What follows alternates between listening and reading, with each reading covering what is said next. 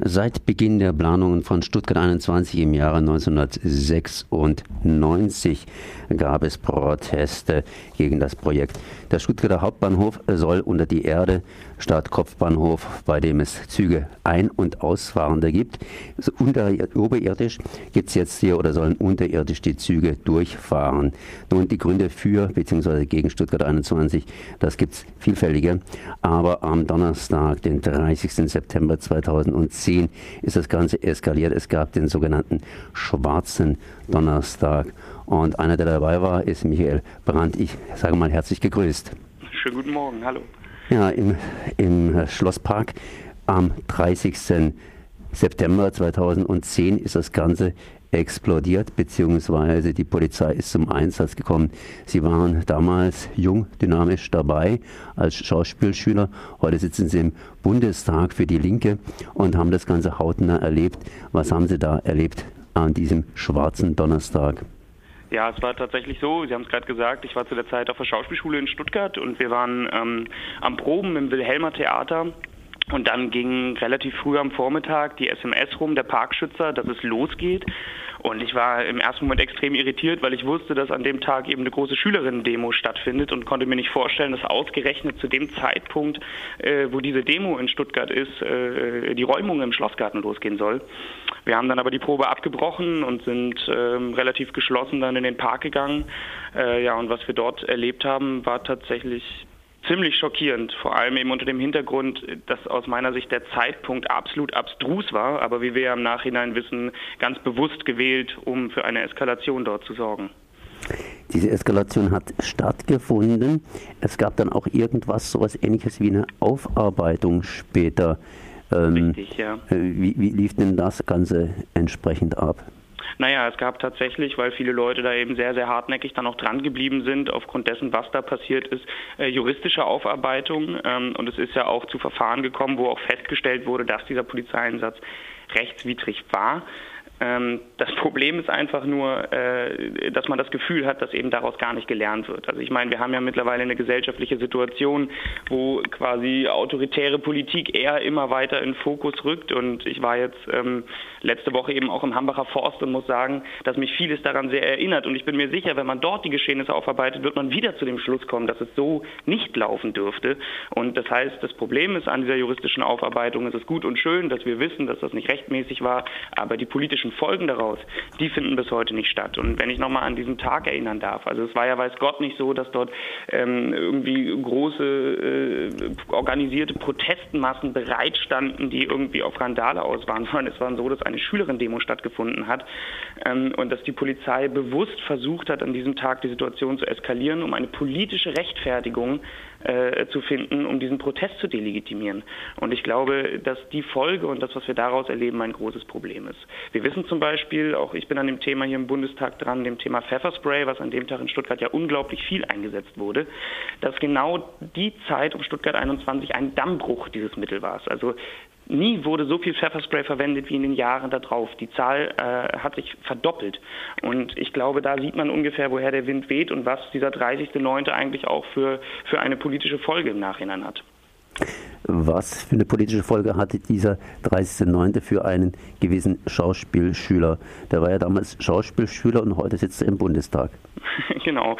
Also ich muss sagen, die Stuttgart 21-Zeit hat mich schon sehr weiter bestärkt und weiter politisiert. Ich war vorher schon aktiv, gerade in, in Niedersachsen, wo ich eigentlich herkomme, gegen Atomkraft, äh, auch in antifaschistischen Kontexten. Aber diese ganze Bewegung in Stuttgart, äh, die ich über Jahre ja begleitet habe, äh, hat mich einfach sehr darin bestärkt, weil es ging da drin, es geht ja in diesem Projekt, es geht ja nicht nur um, um den Bahnhof bei diesen Protesten, sondern eigentlich muss man es als Demokratieproteste verstehen. Und alles, was aus dieser Bewegung entstanden ist, ist, glaube ich, auch für Stuttgart unglaublich kraftvoll. Also ich denke an die ganzen äh, kulturellen Dinge, die daraus entstanden sind. Ich denke an die Montagsdemos, die bis heute stattfinden, an die Mahnwache, die bis heute steht. Ähm, und für mich sozusagen war es eine weitere Bestärkung, dass ich politisch arbeiten will und vor allem wie ich politisch arbeiten will, nämlich ziemlich bewegungsorientiert und vernetzend. Ich glaube, das konnte die Stuttgart 21 Bewegung. Und in Karlsruhe, da bin ich dann hingezogen und ans Theater gegangen, habe ich politisch weitergemacht, habe dort gegen die Sparpolitik der Stadt gekämpft, war im Personalrat am Staatstheater. Äh, es hat mich quasi in meinem Weg der Politisierung noch weiter bestärkt und tatsächlich jetzt bis in den Bundestag geführt, ja. Es gab ja noch ein anderes Ereignis, das heißt, das hat gleich mal nachträglich stattgefunden oder beziehungsweise ein bisschen später stattgefunden. Das war diese Abstimmung in Baden-Württemberg. Das heißt, das Volk konnte zum Thema Stuttgart 21 abstimmen. Das Volk hat, mal salopp gesagt, ähm, ja ge gekreuzt. Und äh, ja, ähm, das hat ja auch, das, ja, das hat ja eigentlich, eigentlich glaube ich, nicht so ganz überzeugt. Naja, das wird bis heute so kolportiert, dass es mit Ja gestimmt hat. Aber wenn es andersrum ausgegangen wäre, bei derselben Stimmenanzahl, hätte man wahrscheinlich gesagt, naja, das Quorum wurde gar nicht erreicht, das ist gar nicht gültig. Und was ich finde, was noch viel schwerer wiegt als das, ist, dass einfach damals mit falschen Zahlen hantiert wurde. Und es nachweisbar so ist, dass man zu dem Zeitpunkt die Bahn schon wusste, dass das Projekt Milliarden Euro teurer wird und auch länger dauert. Man das aber aber zurückgehalten hat äh, und quasi, damit es keine Gefährdung gibt bei dieser Volksabstimmung. Und ich muss schon sagen, ähm, dass wenn unter falschen Zahlen und unter falschen Voraussetzungen so eine Abstimmung durchgeführt wird, dass ich die dann einfach nicht als legitim begreifen kann. Wenn ich jetzt jemand habe aus dem Bundestag, äh, kann man ein bisschen aus dem Nähkästchen äh, plaudern, was jetzt da im Bundestag stattfindet. Ich meine, der Bundestag könnte ja das, das eine oder andere stoppen, beziehungsweise muss sich auch mit Stuttgart 21 auseinandersetzen.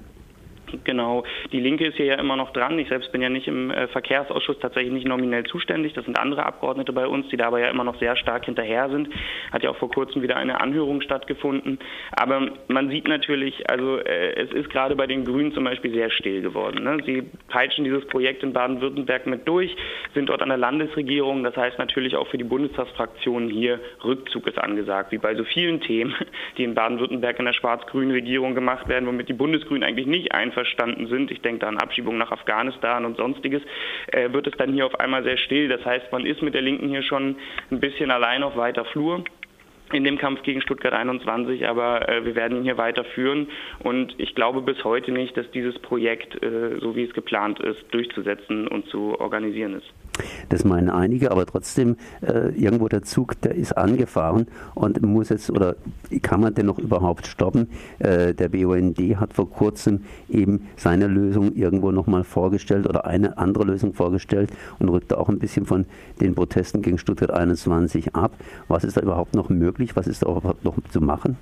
Naja, es gibt ja verschiedene Konzepte, wie eben äh, das noch umgestaltet werden kann. Und ich glaube, es ist endlich an der Zeit, politisch sich dort äh, auf die Protestbewegung einzugehen und einzugestehen, dass das eigentliche Vorhaben, wie es geplant äh, ist und war, so nicht umsetzbar ist, dass es viel zu teuer ist, äh, dass sie für bestimmte Sachen einfach keine Lösung haben. Und ich glaube, es ist an der Zeit, endlich auf die Proteste wirklich einzugehen und nach anderen Konzepten zu suchen und die zu erarbeiten. Sie haben gerade gesagt, der BUND ist da, aber es gibt ja die Ingenieure gegen Stuttgart 21, die die ganze Zeit äh, immer wieder Vorschläge machen, was noch zu retten ist, wie man es doch anders organisieren kann. Und ich glaube, der politische Weg wäre äh, der richtige, eben genau darauf einzugehen und sich damit zu beschäftigen. Dann danke ich mal Michael Brandt für diese Informationen. Jetzt am Samstag gibt es eine Großdemonstration in Erinnerung an den Schwarzen Donnerstag am 29. Äh, September ab 14 Uhr am Hauptbahnhof, Stuttgarter Hauptbahnhof, fängt das Ganze um 14 Uhr an. Michael Brandt wird entsprechend reden. Monika Lege von, äh, ja, von Robin Wood wird reden. Dieter Reichert, der ehemalige Vorsitzende Richter am Landesgericht Stuttgart war, wird reden. Und Dr. Winfried Wolf wird ebenfalls reden, ein ausgewiesener Verkehrsexperte. Das heißt, jetzt am Donnerstag um 14 Uhr große Samstagsdemo vor dem Stuttgarter Hauptbahnhof gegen Stuttgart 21. Danke mal für das Gespräch, Michael Brandt von den Linken. Merci.